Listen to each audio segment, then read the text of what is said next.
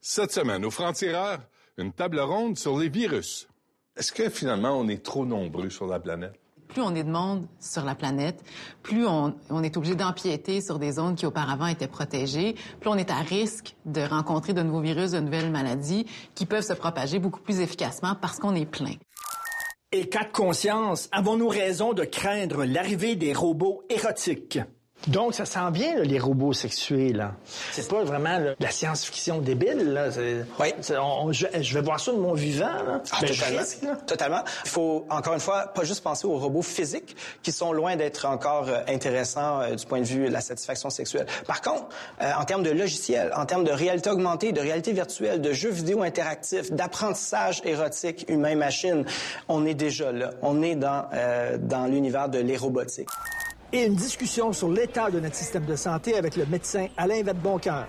Il y a toute une médecine qui s'est développée autour de suivis qui sont pas utiles et ça, ça fait partie du problème parce que ça enlève de l'accès à des gens qui en auraient plus besoin. Et c'est démontré au Québec, il y a des hommes de plus de 80 ans qui subissent du dépistage comme ça à tour de bras alors que ça sert absolument à rien. C'est même nuisible.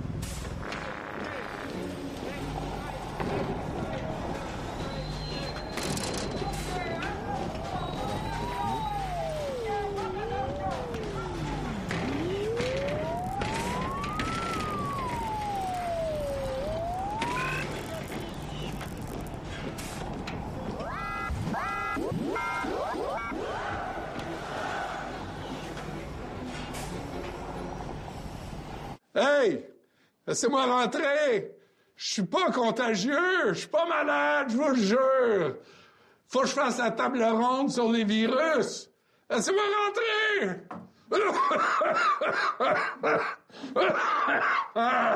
Je suis correct!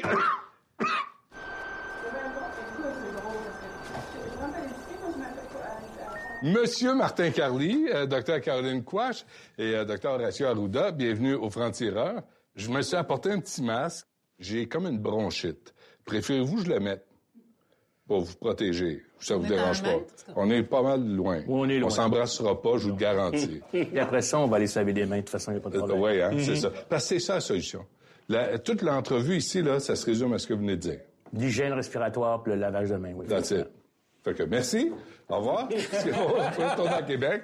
Mais ça, là, C'est le message clé. Si les Ben, gens retiennent ça, ben ils vont oui, retenir la ben bonne oui. chose. Je, je regardais au cours de, tu sais, depuis la 1918, là, la grippe espagnole, Mm. le nombre de virus, là, il y, en a eu une trollée. Là. Ça, Oui. ça devient presque, c'est, ça fait partie de la culture populaire. Ben, il y, en a beaucoup des virus. On- en même temps, le- notre connaissance des virus n'est pas si vieille que ça. Parce qu'il faut savoir que les premiers virus, on a commencé à les voir avec l'invention des microscopes électroniques dans les années 30 à peu près, sans encore voir, sans encore comprendre qu'est-ce qu'on était en train de regarder.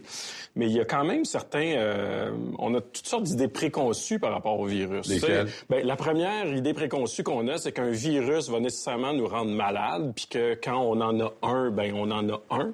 Alors qu'en réalité, on est porteur de plein de virus qui nous rendent pas malades, mais qui ont besoin de nos cellules pour se reproduire. Donc déjà, euh, c'est la même chose avec les bactéries. On a plein de bactéries dans notre corps. Il y en a dans notre intestin qui sont indispensables pour notre bien-être, mais il y a quelques bactéries qui peuvent nous rendre malades. OK, je je question niaiseuse, c'est la première d'une longue série. Euh, Il y a une différence entre les bactéries puis les, les virus. Faudrait, faudrait la connaître. La, la bactérie, c'est une cellule en soi qui, qui, qui peut se rem- remultiplier. C'est une cellule. Et on- heureusement, on a développé euh, contre ces cellules-là des antibiotiques qu'on peut traiter. Les virus, eux autres, c'est plus du matériel génétique euh, qui peut pas vivre nécessairement tout seul, euh, comme la bactérie pourrait euh, vivre euh, c'est dans un substrat avec euh, du, du sucre ou des, des éléments. Le virus, lui, il, est plus petit, beaucoup plus petit, et il a besoin d'infecter une cellule pour se répliquer. Son matériel génétique va se mêler des fois à la cellule humaine, puis il va faire exploser la cellule, puis là, euh, il va se libérer. Fait que le, le virus, il a besoin d'un être humain, il a besoin d'un animal, ou besoin pour être capable de se répliquer. Donc, c'est- un autre type. Et euh, je vous dirais que les virus peuvent potentiellement, à cause de cette, quantité de réplication-là, muter plus facilement ou, euh, que, que- que- que d'autres bactéries. Puis des antiviraux, il y en a quelques-uns, mais on n'en a pas comme les antibiotiques. OK, mais le virus, là, pourquoi c'est si difficile de s'en débarrasser? Ben, on s'en débarrasse quand nos anticorps puis notre système immunitaire réussit à l'attraper puis à le contrôler. Euh, mais en fait, c'est surtout qu'il se transmet bien. Euh, donc, nous, on est capable éventuellement de s'en débarrasser, mais si je si j'en ai dans mes voies respiratoires et que j'éternue, il y a une quantité phénoménale de virus qui vient de sortir et qui va être capable d'aller infecter mon voisin. Puis quand le virus est, a changé beaucoup, pour toutes sortes de raisons, ou qui est arrivé du monde animal mêlé au monde humain, puis qui peut se transmettre d'une personne à l'autre, si la population n'a jamais été en contact avec ce virus-là, parce que les virus ils peuvent avoir des recettes, hein, c'est comme des familles. Des... Si c'est le cousin d'un autre, mais peut-être qu'on va reconnaître le cousin, puis on va dire ah, c'est de la même famille, je peux le défendre. Mhm. Mais s'il change complètement, mais là, la population qui n'est pas immunisée, elle a plus de chances d'avoir la maladie. Est-ce qu'on est là, là? Est-ce qu'on est, on attend le prochain? Là, on vient d'en avoir un nouveau. Le coronavirus, c'est un nouveau, ça. Est-ce qu'on est rendu là, là, à, à attendre le nouveau virus qui s'en vient? Est-ce que c'est, c'est programmé, c'est clair que ça s'en vient? Je pense que de la façon dont on, on se comporte actuellement, c'est-à-dire qu'il y a de moins en moins de distance entre la- le, le monde animal et le monde humain. On prospecte euh, de plus en plus loin en forêt. Des virus qui existaient dans une chauve-souris, par exemple, et qui étaient très bien dans la chauve-souris, dans le fond de sa grotte, au fond de la forêt, et a maintenant un contact beaucoup plus direct avec l'humain. Donc, c'est sûr que dans ce contexte-là, on est à risque d'avoir de nouveaux virus émergents qui vont se mettre à infecter les humains qu'on n'aurait pas vus auparavant. Et avec les moyens de transport, Ouais. les gens peuvent partir d'un pays et, et aller ailleurs. Puis l'élément qui est important à dire aussi, c'est que comparativement à ce qu'on a vécu avec le stress, bon, ce virus-là serait apparu fin décembre, en tout cas mi-décembre en Chine. Mais au 7 janvier, on avait déjà son séquençage. Exact. Et ça, veut- ça nous permet de faire des tests. Parce que là, maintenant, on peut savoir exactement si vous vous présentez avec un coronavirus qui pourrait être un autre coronavirus ou un autre virus respiratoire. Là, on a un test pour dire c'est le COVID-19, là, qui est le nouveau nom. C'est le COVID-19 que ce patient a parce qu'il a la même... Mon test de laboratoire réagit avec ses cellules puis donne le, le code. Fait on a déjà... Pour faire ma têteuse, là, Oui. le virus, il s'appelle SRAS-CoV-2. Oui, t'as raison. La maladie Ça s'appelle s'appelle COVID-19. OK. Merci, docteur OK, Arruda. parfait. Ah, c'est pas le nom du virus, là. Non, COVID, c'est le nom de la maladie. OK, mais ce qu'on propage dans les médias, c'est même pas la bonne affaire. Pas tout à fait. Ben, Mais- C'est le temps de le dire. C'est le temps. non, mais je veux revenir. Vous dites, vous, là, plus ça va, plus on envahit des territoires qui étaient sauvages. Oui. Puis en faisant ça, on, on, On se met à risque. On se met à risque auprès de, par exemple, de donner l'exemple des chauves-souris que- auxquelles on n'avait pas accès avant. Ben, il y avait beaucoup moins d'accès. C'est la même chose avec l'Ebola. La raison pour laquelle on, on commence à avoir de plus en plus d'éclosions, c'est parce que les, les humains sont rendus euh, dans, dans des régions où avant, il n'y avait pas d'humains. Mm-hmm. Ces marchés, là, de porcs épics, de serpents, de chauves-souris, ça, de, c'est sûr que de si, tu, ça, c'est... si tu les consommes, ces animaux-là, ben ton lien est encore plus direct. Là, on s'entend. Qu'est-ce qui dit que c'est clair qu'ils portent des virus, ces animaux-là? Ben, il n'y a rien qui dit ça, mais en même temps, c'est sûr que tu augmentes ton niveau de risque qu'il y ait une transmission. Et c'est pas une bonne idée euh, de consommer certains animaux. On parle de la chauve-souris, par exemple. Mais la chauve-souris, c'est un animal qui a un système immunitaire qui est très efficace. Donc, ça veut dire que les virus qui vont survivre dans un organisme avec un système immunitaire aussi efficace la chauve-souris, ce sont des, des, euh, des virus qui auront muté de sorte à être particulièrement résistants à ça aussi. Donc, ça veut dire qu'une fois qu'ils sont transmis aux humains par la suite, Ouais. ben là, on part avec deux prises parce que non seulement le virus, on l'a jamais vu dans notre corps, donc euh, notre système immunitaire n'a pas eu de photo de ce virus-là pour dire, hey, quand tu le revois, faudrait que tu fasses quelque chose. Mais Faut en que tu y plus- dessus. mais c'est ça. Puis en plus de ça, s'il est dans une version qui est particulièrement efficace, qui est particulièrement résistante et dure à combattre, ben c'est ça. C'est de plus en plus difficile. Mais là, je t'écoute, puis je pense à Peter Parker. là. Il m'a dit, euh, tu fais comme Spider-Man, tu te fais piquer, puis là, tu deviens... euh, tu sais, pourquoi on va pas chercher dans la chauve-souris euh, des anticorps pour se protéger de- des mêmes virus? Ben, la chauve-souris, elle n'a pas l'air de développer d'anticorps contre, le, contre le virus. La chauve-souris, de ce que j'en comprends, parce que je ne suis pas une spécialiste de la chauve-souris, mais elle porte énormément, Personne l'est elle porte énormément de virus en elle sans avoir à réagir. Alors, elle a des petits bouts d'ADN de virus de, de- et elle le tolère sans développer une réponse immunitaire. Fait qu'elle, c'est pas comme si elle était protégée contre le virus, c'est juste que le virus est là puis ça la dérange pas. Comme un réservoir de virus. Ça la dérange pas. Là, on parle des chauves-souris au milieu de la jungle. Là. Mais est-ce qu'on parle de toutes les chauves-souris? Est-ce qu'on... Ben, il y a on- des a- chauves-souris au Québec? Il y en a. Il y a des chauves-souris au Québec qui sont porteuses de la rage. C'est pour ça qu'on quand demande aux enfants de pas ramasser une chauve-souris qui a l'air malade, qui est encore vivante, puis de la flatter. Si la chauve-souris est graphine ou mort, euh, on peut. On a eu un cas de rage quand j'ai commencé ma fonction en santé publique hein, dans les années euh, 2000. Il y avait eu un cas de rage chez un enfant euh, qui avait été mordu par une chauve-souris dans les Laurentides. Est-ce que finalement, on est trop nombreux sur la planète? C'est lui qui répond. Oui, c'est ça. Pourquoi ça vous fatiguez, cette question-là, vous? Parce qu'on parce qu'on on prête une intention à la nature et aux micro-organismes qui, qui est pas concertée. Je pense que ce que vous essayez de nous dire, puis vous avez raison, c'est que plus on est de monde sur la planète, plus on, on est obligé d'empiéter sur des zones qui auparavant étaient protégées, plus on est à risque de rencontrer de nouveaux virus, de nouvelles maladies qui peuvent se propager beaucoup plus efficacement parce qu'on est plein. C'est tellement mieux dit que j'ai fait. Mais voilà. Mais c'était exactement ça. La quête de la stérilisation de l'environnement n'est pas souhaitable non plus. Là. Parce Faut- que? Ben, c'est qu'on a besoin d'être exposé. euh, tomber dans l'autre extrême. Exactement. Notre, corps, a- notre corps a un, corps- un- rôle à jouer là-dedans. Il doit être exposé, il doit recevoir des photos tout seul.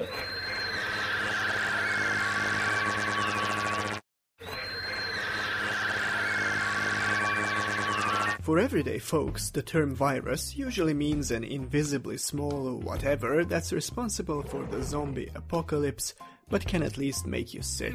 OK, mais on sait que quelqu'un est atteint d'un virus trop tard, en général. Ben, quand Parce- tu commences à éternuer, à avoir mal à la gorge, à faire C'est la ça. Mais quand il est rendu là, il est contagieux. Oui. Fait qu'il est donc trop tard. Non. on- Donc, la fin du monde, c'est pour quand? Non. Tu sais, ce qu'on fait. Si je résume. Regardez, regardez, là. Ce qu'on fait, c'est que pour ce cas-là, il est trop tard. Mais on sait que lui, ce qu'on va faire, c'est d'empêcher qu'il transmette à d'autres personnes. Et Donc, lui, va- c'est la transmission de 1,5 à 3 personnes? Oui, c'est ça. C'est ça. C'est ça? Oui, mais là, on l'isole, OK? On va l'isoler. On va lui demander de ne pas aller dans des endroits où il y a des personnes âgées, euh, d'éviter les rassemblements, etc. Et on va surveiller les contacts étroits. Il faut réaliser aussi qu'avant le début des symptômes, même si on faisait un test Hmm. par PCR, il n'est pas, il est pas positif. C'est quoi ça, PCR? Parlez-nous. Là, là, vous n'êtes pas dans une conférence de nerds qui ont des titres, là. là je- Tu as tout compris? pas. Moi, moi j'ai rien compris. C'est quoi? Alors, c'est un test où on détecte vraiment l'ADN. Ben du là, virus. ben là, mon gros tata. Comment ça que tu sais pas ça, gros tata? ans à la radio avec lui. mais, On, on détecte l'ADN du virus. Donc, son, son matériel Hmm. génétique, on est capable de le retrouver. OK. Mais avant d'avoir des symptômes, la, la plupart du temps, on est, on le trouve pas, là. Est-ce qu'il y a plus de virus aujourd'hui qu'il y en avait avant? Par exemple, le Zika, là, Oui. euh, plus dans le sud, Oui. qui affecte euh, les fœtus. Oui. Le travail qu'on fait sur les virus qu'on voit aujourd'hui, est-ce qu'il y a une incidence sur ce genre de virus-là? Est-ce que le travail qu'on fait aujourd'hui va Toujours. peut-être réduire Oui. les, Oui, les- que les virus si- Si jamais il y a un autre virus de la même famille, il va déjà y avoir eu ce travail-là qui a été fait. Oui, c'est vrai qu'on a plein de sortes de virus qui existent et qu'il y en a des nouveaux qui vont apparaître, mais si on prend des mesures de base de prévention des infections, on se le transmettra pas. Qu'on ne transmette pas une grippe ou qu'on ne transmette pas le SRAS-CoV-2, je veux dire, si on, si on, on, on éternue dans notre coude, on se lave les mains, euh, on reste à la maison ou enfin on s'isole un peu quand on est malade plutôt que de cracher sur le voisin, ça, ça fonctionne pour tous les virus. Des fois, vous dites-vous, c'est pourtant simple. Lavez-vous les mains? Allô les deux mains, v'là le savon qui mousse.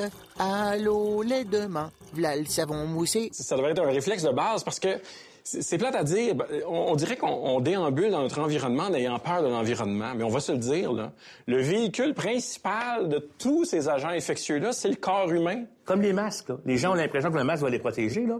Les masques, c'est bon pour la personne qui, qui est malade, pour empêcher qu'elle qu'elle contamine d'autres personnes.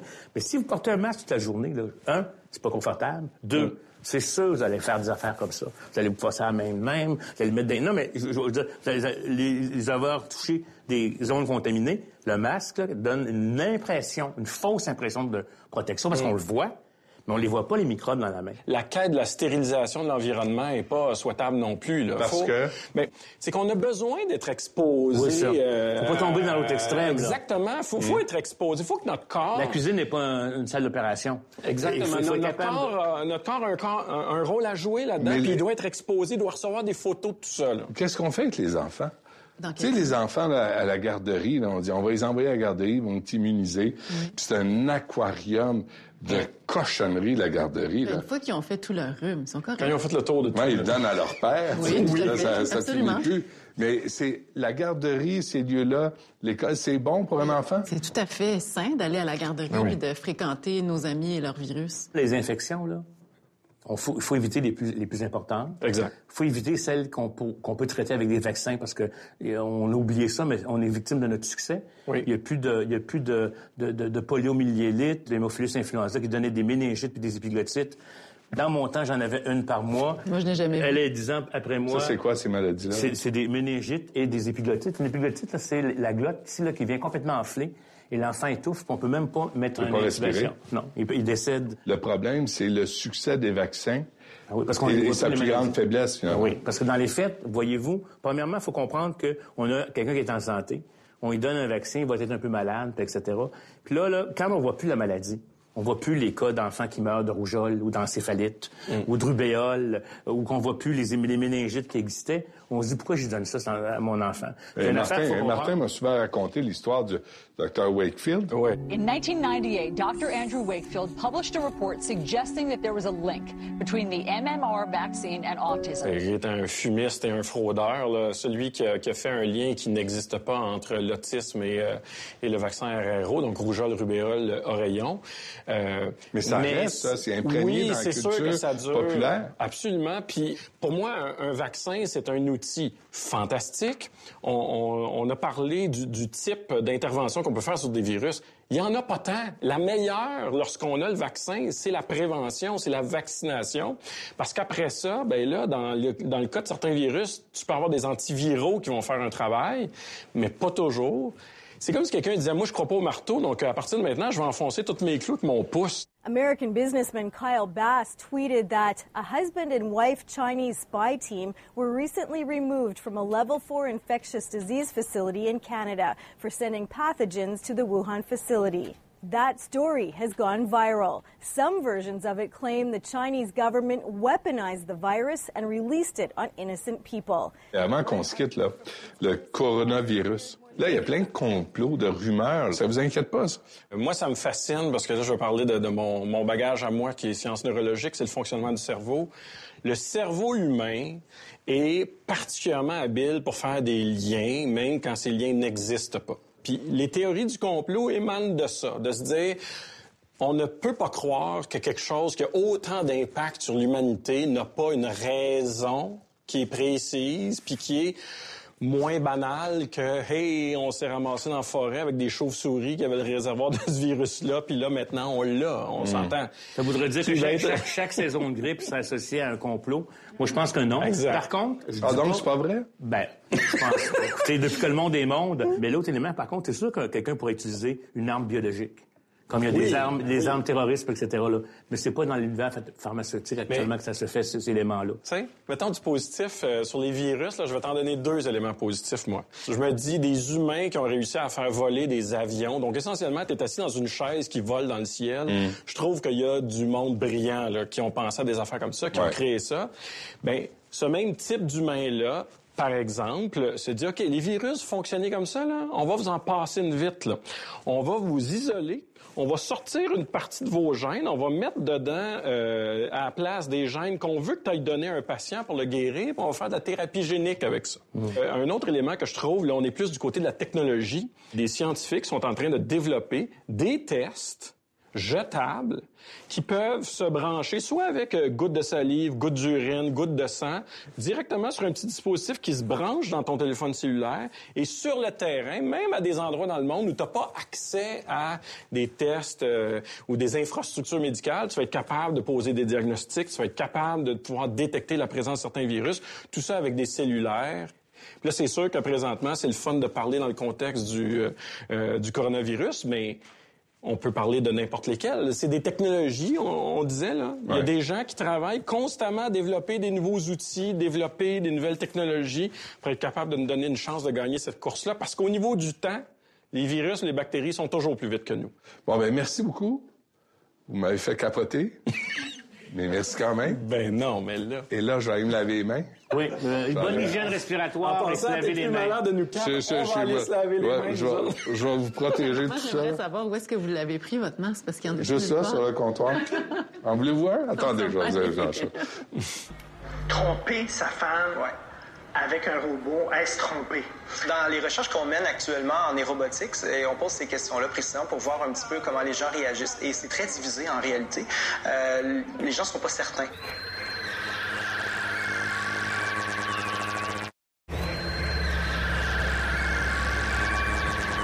Cas de conscience, on est en 2030. Mon fils de 17 ans veut que je lui achète un robot érotique. Moi, j'ai peur que ça l'empêche d'avoir de vraies relations avec de vraies personnes. Est-ce que mes craintes sont justifiées?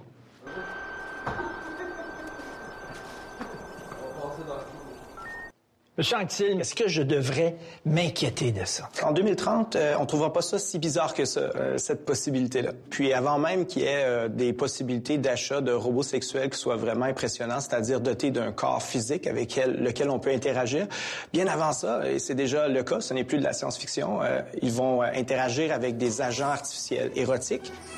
Oh my God. Dans le cadre de jeux vidéo qui sont déjà d'ailleurs existants en réalité virtuelle et la présence va être très intéressante et euh, ils vont être de vrais partenaires érotiques. À ce qu'il faut comprendre, c'est qu'il y a un spectre très large de technologies sexuelles qui sont euh, très performantes. Alors par exemple, quelqu'un qui aime beaucoup la fellation pourrait utiliser Autoblow, qui est essentiellement un, un- un appareil que vous utilisez avec euh, 12 types de fellations différentes que vous pouvez euh, dès lors utiliser sans avoir la complexité d'acheter un robot très complexe et très sophistiqué au coût de dizaines de milliers de dollars. AutoBlow AI is a motorized machine that uses its own onboard mini computer to move its penis gripper and silicone sleeve to any of 250 different positions to give you a blowjob in the most realistic way possible. The secret sauce?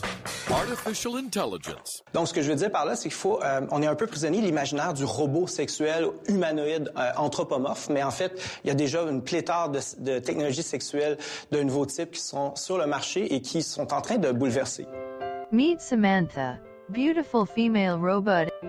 As you interact with her, she gets to know you and synchronizes with you. The doll is interactive, responding to voices as well as to touch. But the doll isn't all about having love. Samantha can also discuss philosophy, science, and animals. She's also got a great sense of humor with more than a thousand jokes in her repertoire. Mais des robots hyper performants, très sexy, qui répondent à chacun de nos besoins, ça va rendre nos relations, nos véritables relations plus difficiles. Parce que c'est certain que les vraies relations ne sont pas à cette hauteur-là. là. Alors, euh, pour ce qui est de la robotique, c'est-à-dire la robotique avec des robots physiques, ça serait difficile de satisfaire tout le monde parce que les préférences sexuelles sont vraiment, vraiment complexes et diversifiées. Puis en plus, elles évoluent dans le temps. Alors, on peut aimer un style de, corps euh, quand on est plus jeune. En vieillissant, on, a d'autres préférences sexuelles qui se développent. Alors, c'est plus, en fait, dans l'univers de la réalité virtuelle et la réalité augmentée qu'on va voir, en fait, euh, une exploration assez euh, spectaculaire, en fait, de nouvelles attirances et préférences sexuelles, je pense. Ben, on va pouvoir explorer plus. Mettons un gars qui est curieux en disant Je me demande c'est quoi baiser avec un autre gars. Fait que je vais le faire avec un robot gars, mais je suis pas gay. Oui. Je suis pas gay, c'est arrivé rien qu'une fois au chalet. en effet, ça c'est clair que en fait ça va être une bonne nouvelle pour euh, les personnes qui euh, qui veulent explorer, qui ont des doutes ou qui ont des questionnements ou qui veulent tout simplement qui ont de la curiosité sur leur orientation sexuelle.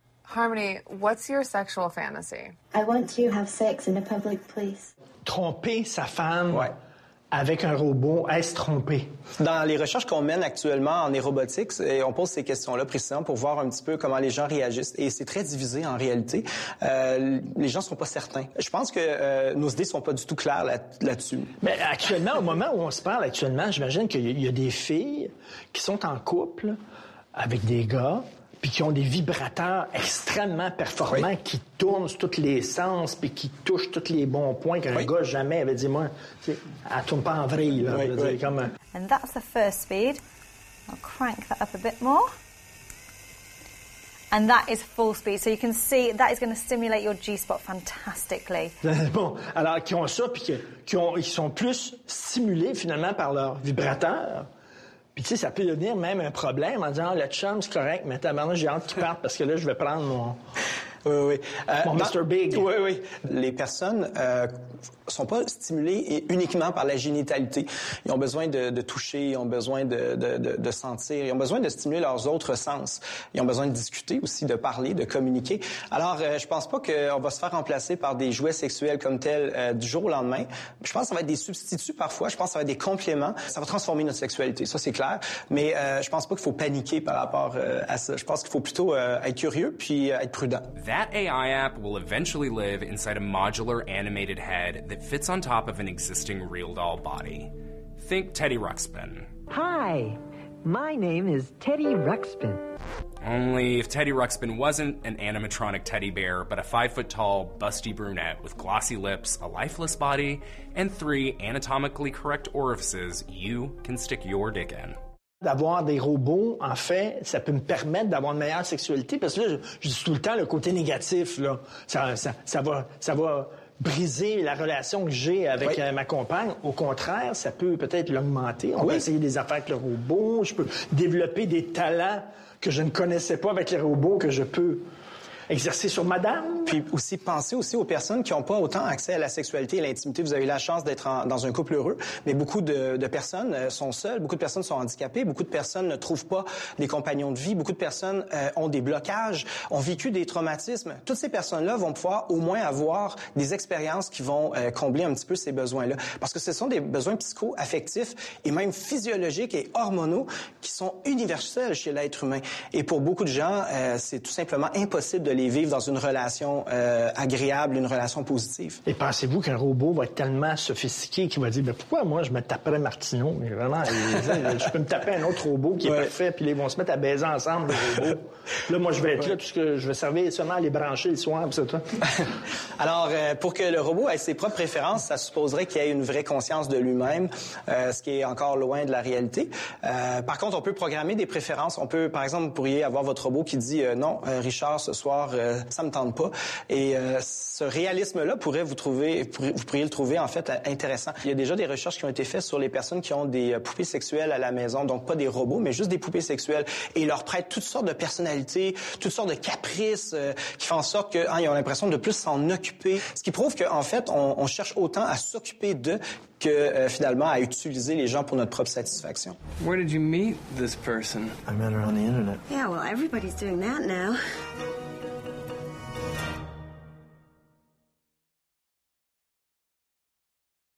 You know, Bianca's um, a missionary. Donc, ça sent bien, là, les robots sexués, là. C'est- pas, pas vraiment le- de, de la science-fiction débile, là.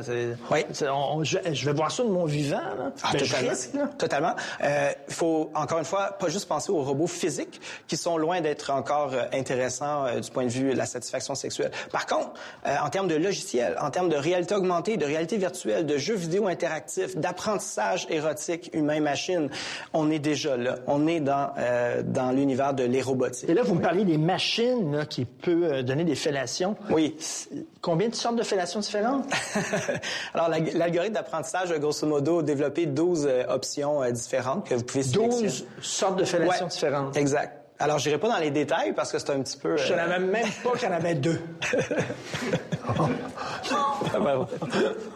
Le 12. Je sais quoi faire samedi soir. Merci. Merci. Merci. Merci beaucoup. Vous m'avez eu à la fin. Est-ce qu'on est plus obsédé par notre santé? Ben, Internet a ajouté une couche particulière, surtout pour les gens qui s'inquiètent de leur santé, c'est qu'ils ont accès à toute l'information. Sauf que l'information, c'est très difficile de partir d'un symptôme et d'arriver à un diagnostic. C'est pour ça que ça prend quelques années pour euh, faire ça comme il faut.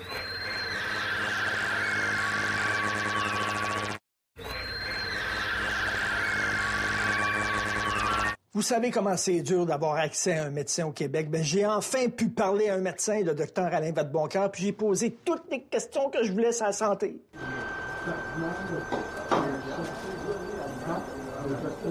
Alain Vadeboncoeur, bienvenue au Franc-Tireur. Ça fait plaisir. Est-ce que le système de santé est en santé? Et s'il est malade, qu'est-ce qu'il y a? Y a-tu un rhume ou un cancer du cerveau? Qu'est-ce qu'il y a? Mais la santé parfaite, ça n'existe pas. Hein? On a tous des petits bobos, on a tous des petits malaises de temps en temps. Est-ce que c'est mon impression personnelle? Mais il me semble que ça fait longtemps qu'on n'a pas eu un gouvernement qui parlait si peu de santé. Ça dépend peut-être des acteurs qui sont présents. Ben oui. Disons qu'il y a eu des ministres de la Santé qui, qui prenaient beaucoup de place. On a eu des gouvernements, des gouvernements de médecins. C'est peut-être bon signe qu'on en parle un petit peu moins, mais ça ne veut pas dire qu'il y, a- y y moins de problèmes. On critique beaucoup les médecins, les ministres de la Santé, tout ça. Ouais. Est-ce qu'on peut critiquer aussi les gens, là, monsieur et madame tout le monde, quelqu'un qui va à l'urgence parce qu'il y a un rhume, quelqu'un qui va à l'urgence parce que il s'est tapé le pouce avec un marteau. Là, il y en a, là. Ouais. Dire, tu sais, il engorge le système pour des niaiseries. On peut-tu le dire, ça? Je pense que les, les patients qui viennent à l'urgence, il faut être prudent dans notre critique. Parce que la plupart des gens à l'urgence, c'est rare qu'ils viennent passer du temps juste pour, par exemple, avoir un, un bon 4-5 heures à passer à jaser avec des gens dans une salle d'attente. C'est rare que c'est un hobby. Hein? Les gens qui vont à l'urgence, généralement, ils perçoivent qu'il y a quelque chose qui va pas. Et effectivement, on se rend compte des fois que ben, c'est pas bien grave finalement. Mais c'est- souvent qu'ils n'ont pas d'alternative non plus. tu sais. Ils se sentent pas bien. Et là, la première ligne, c'est difficile d'avoir accès même à son propre médecin souvent. Et donc, l'alternative, c'est l'urgence. Puis ça a été comme ça depuis très longtemps. Des gens qui vont voir leur docteur parce Ouais. qu'ils ont besoin, ils sont tout seuls, ils ont besoin de parler à quelqu'un, quasiment ils prennent leur docteur quasiment comme un, comme un psy. Ouais. Euh, puis, ils n'ont pas besoin d'aller voir un docteur. là. Il faut responsabiliser les gens aussi. Ouais, ben en fait, les, les docteurs, malheureusement, servent à beaucoup de choses et beaucoup trop de choses. Tous les certificats, par exemple, que les gens doivent demander au médecin. Tu un billet d'absence pour aller manquer un examen à l'école parce que la- la- le petit a une gastro. Ben, je veux dire, peut-être que ça, pourrait être juste l'école puis les parents qui règlent ça, sans nécessairement avoir un billet officiel du docteur. Fait qu'on demande beaucoup de choses aux médecins, on leur demande beaucoup de choses en prévention. Hein? Alors que euh, c'est peut-être pas le meilleur endroit pour, pour la prévention. C'est peut-être des infirmières qui devraient faire ça. Les écoles devraient en faire plus. Fait que oui, c'est vrai qu'on en demande beaucoup aux médecins. Et des fois, il y a des choses qui devraient se faire ailleurs. What is it with your generation that you can't tell it the way it is? I'm a doctor, not a priest. Look him in the face and tell him that he can't have a life. Enid, how many amphetamines have you had today? You have a lot of nerve, Doctor. There's always a physical and emotional risk. I'll take that risk. I won't let you. Est-ce qu'on est trop nostalgique? On a tendance à magnifier le passé, tu sais. Puis là, Ouais. on dit, ah, à Grand défaut. l'époque, c'était le fun, puis les médecins venaient à la maison, puis bon, on a tous vu le docteur Welby, puis on pensait que, tu sais, c'était-tu si génial que ça avant le système de santé? Mon grand-père était médecin dans un village euh, en Ontario, à Plantagenet. Puis tu sais, ma mère, on, on en parle souvent. Euh, D'abord, c'était très différent. Les gens consultaient pas. Peut-être que, d'ailleurs, tu sais, ils consultaient quand c'était vraiment grave, là. Mais tu sais, c'était la première cause de faillite, être malade, là. Parce que quand tu étais opéré, ben, tu allais à l'hôpital, puis c'était pas payé, puis tu payais pour. Hein, En 60, les gens, ben, au moins l'hôpital, c'était payé, mais ils payaient encore le médecin. Moi, j'ai retrouvé l'autre jour la facture de mon propre accouchement. L'accouchement Hein? de moi-même, tu sais. 90 pièces, pense, docteur Ferron. Euh, donc, en 63. Donc, ils payaient encore le médecin. Hein? Puis, tu sais, mes parents, ils, ils arrivaient un peu juste. Il fallait qu'ils payent le médecin. Là. Puis, donc, c'était pas facile d'avoir accès. Évidemment, en 70, ça a changé. Ça, les gens ont, ont eu accès. Puis, j'ai retrouvé des éditoriaux. 71, hôpital Maisonneuve-Rosemont. Arrêtez d'aller à l'urgence pour rien. Prenez pas l'ambulance pour rien. Puis ça, je veux dire, même au début du siècle, les premières ambulances, tu vois, des... ça a toujours été un petit peu comme Ouais. ça. On a toujours eu un système un peu sous tension, mais au moins les gens ont accès quand ils sont vraiment malades maintenant. Au moment où beaucoup de gens se plaignent de la déshumanisation de la médecine, les jeunes médecins qui veulent établir une meilleure relation avec leurs patients semblent redécouvrir les mérites de la visite à domicile. Il y a bien sûr les médecins dépanneurs, les télémédics qui se rendent à domicile sur un simple appel téléphonique.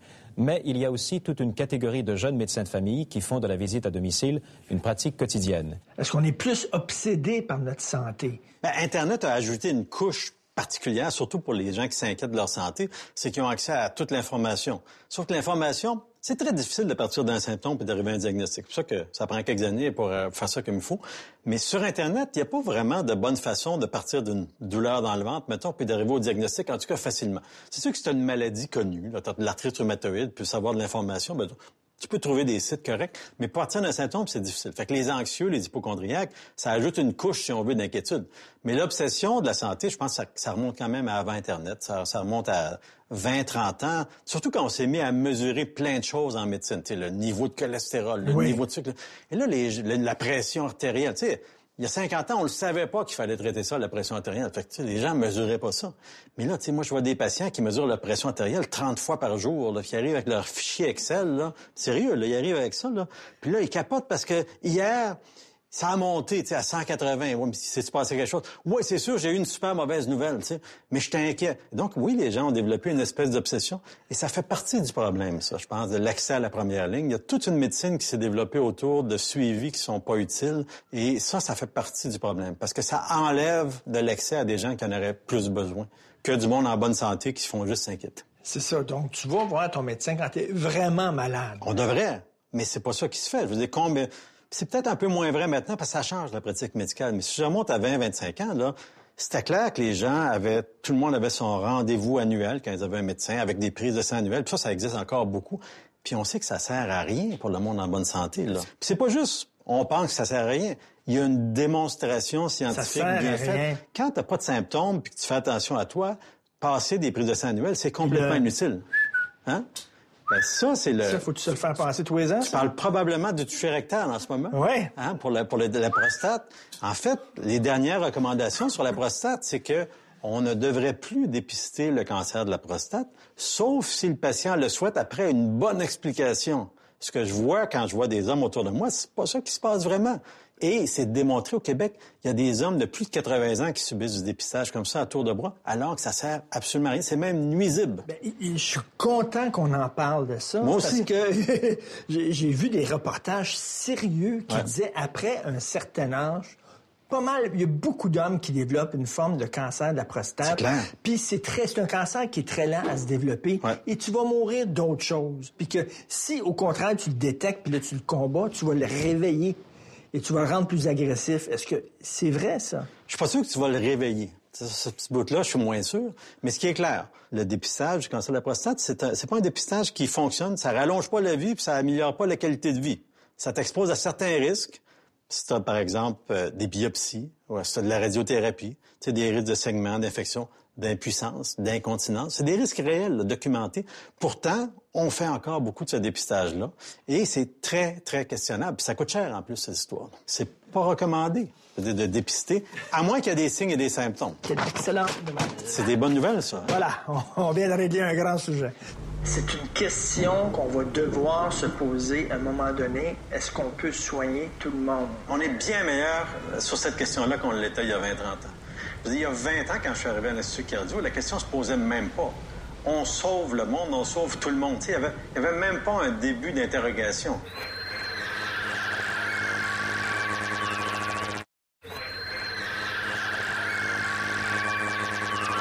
Il y a au Québec des médecins qui ont moins de 1000 patients, même moins de 500 patients. On veut vraiment encourager ces médecins-là à prendre davantage de patients. Pour y arriver, Québec versera une prime de 46 millions de dollars. Est-ce que les médecins sont vraiment trop payés? Ben là, c'est parce que régulièrement, on apprend qu'ils ont une prime euh, de jaquette, ils ont une prime quand ils mettent leurs gants, ils ont une prime quand ils allument telle machine.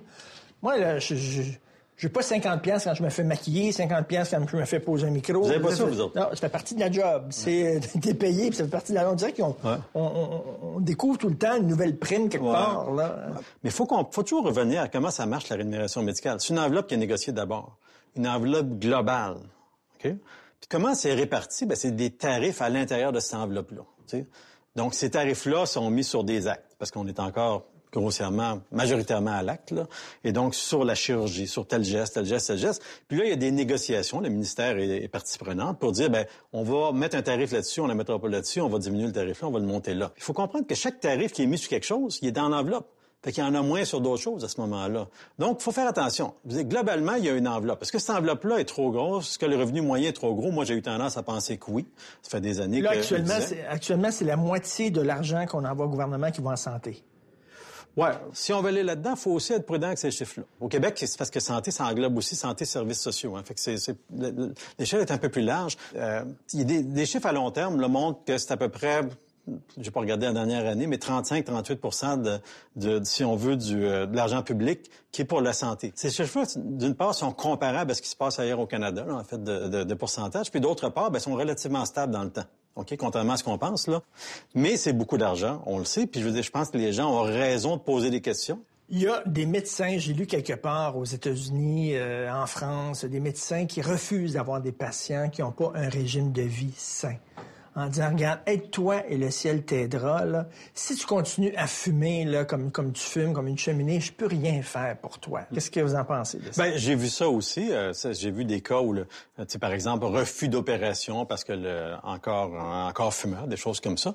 C'est clair que si tout le monde faisait son exercice, ses 150 minutes par semaine, euh, mangeait bien, mangeait du poisson, arrêtait de manger, moins de viande, tout ça, puis il fumait pas, c'est clair que ça irait mieux. Mais on vit dans une société où on a un peu de misère à faire ça, puis il y a encore beaucoup de fumeurs. Fait que si on rejetait toutes les personnes, si on veut, qui ont des problèmes d'habitude de, vie, ben en fait, ça serait super relax parce qu'on aurait moins de monde à soigner, ils seraient moins malades, puis ce serait plus facile à soigner.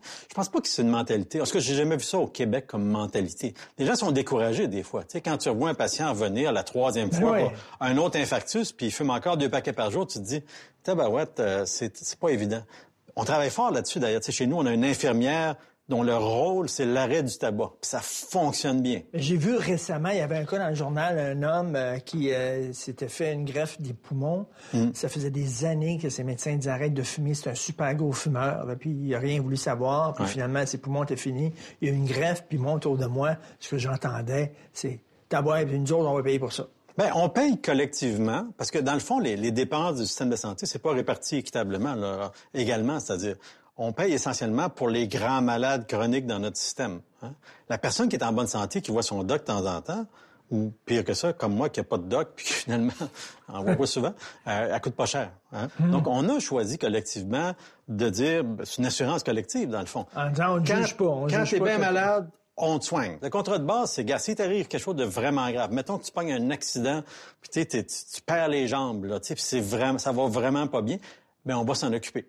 Puis ça inclut dans cette vision-là les gens qui, effectivement, ont des habitudes de vie qui, les mènent dans le trouble pas à peu près. Mais c'est une question qu'on va devoir se poser à un moment donné. Est-ce qu'on peut soigner tout le monde? Et euh, comment on décide, lui, va avoir des soins et pas lui? On est, on est bien meilleur sur cette question-là qu'on l'était il y a 20-30 ans.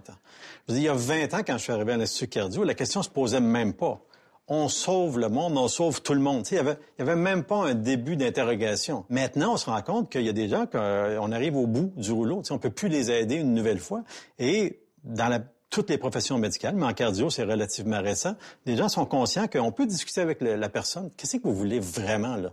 Voulez-vous qu'on vous sauve encore ou on est d'accord, on va faire des soins de confort. Et ça, c'est une discussion maintenant qui est presque quotidienne dans les hôpitaux, qui n'existait même pas il y a 20-30 ans. Et quand on feuillette des, revues scientifiques, là, il y a des découvertes, là, presque à toutes les semaines, hallucinantes en médecine. C'est pas infini nos capacités de payer. Il va falloir se poser. Il y, a, des gens qui vont avoir accès à certains soins, d'autres pas. D'autres, il va falloir mettre des limites, là, ces questions-là. Ben, la question des coûts, c'est même, ça se pose déjà. Là il y a des traitements, surtout des médicaments, euh, qui coûtent des fortunes. Puis à un moment donné, ben effectivement, il y a des gens qui se posent la question est-ce qu'on doit couvrir pour ça? Puis ça se pose maintenant là, concrètement. Puis là, ce qui est évalué, c'est pas juste ça va te sauver du monde, mais ça, ça va-tu donner des années de qualité de vie qui sont acceptables compte tenu du coût? Puis en il y a des coûts qui sont démesurés par rapport aux gains que ça a. Puis là, c'est vrai qu'il y a un arbitrage qui doit être fait. Mais actuellement, je dois dire qu'on a la on a quand même la capacité de payer la vaste majorité des soins qu'on doit faire, ce qui est quand même une bonne nouvelle. Et nous aurons, dès la prochaine session, une loi d'assurance hospitalisation. Nous avons triplé le nombre de lits. Il y avait 9000 lits seulement en 44 lits d'hôpital. C'était absolument insuffisant. Le privé je sais que vous êtes extrêmement réfractaire à augmenter la place du privé, à donner une place au privé dans le système de santé. En général, ça c'est bien documenté, les gens sont moins malades dans ces environnements-là, OK? Parce que veux, veux pas, quand tu as une clinique privée, c'est quand même en définitive pour faire un certain profit, puis tu as intérêt à soigner des gens moins malades. Fait ah, ça veut pas dire qu'ils ne soignent pas de malades, là. Mais en général, tu retrouveras pas la lourdeur que dans le public non plus. Fait que tu crées un paquet de distorsions comme ça. Et là, ce qu'il faut regarder, c'est en faisant ça, est-ce que tu as aidé la population en général ou juste une petite partie, celle qui a plus d'argent pour aider, ben c'est assez clair que tu as surtout aidé. Non, mais tu as des engorgés. Des engorgés. ton médecin qui est là, là, il est plus à l'urgence, il est plus dans un bureau, il est plus en train de faire de l'hospice, il est dans une clinique à l'extérieur du système. Puis globalement, est-ce que tu as amélioré le système en faisant ça? Moi, j'ai des gros doutes. Qu'est-ce qui arrive quand tu as une complication d'une chirurgie dans le privé? Il y en a de, l'orthopédie dans le privé, supposons, hein, des hanches. Mettons que tu fais un caillot dans le tu fais une grosse embolie pulmonaire, puis oh, la respiration, ça marche plus tout c'est pas là que tu vas te retrouver. Tu vas te retrouver dans l'hôpital public. Fait que, tu sais, même dans ce choix-là, c'est un peu illusoire, c'est une distorsion. Il n'y a pas un système fonctionnel dans le monde où la majorité des soins, c'est pas couvert par le public et offert généralement par des hôpitaux publics ou des mixtes, des fois privés publics, ça peut, ça peut exister. Merci. Plaisir. on fait ça maintenant. OK, merci. Puis je pense que c'est l'heure de mon... Écoute, c'est ton choix. Oui, va. Non, moi je pense que c'est pas indiqué qui m'a poussé un petit peu vers le 2,81 puis à danser nu, c'est que j'aimais déjà beaucoup la danse et j'aimais déjà beaucoup l'entraînement physique et garder en forme. Je me suis dit, euh, tant qu'à faire, autant faire d'argent avec ça. Êtes-vous capable de dire, je danse nu parce que c'est cool puis je fais triper les femmes? C'est bon pour l'ego, premièrement. T'es es jeune, tu veux plaire qu'il y a 400 filles qui crient après toi, c'est fabuleux, on s'entend. Quand tu arrêtes de danser, ça fait un vide, un peu comme une rockstar qui arrête. C'est ça, c'est une énergie qui est vraiment. Euh, mais c'est. Tu l'as vécu ça? Ah, Ce vide-là? Oui. oui, oui, tu le vis.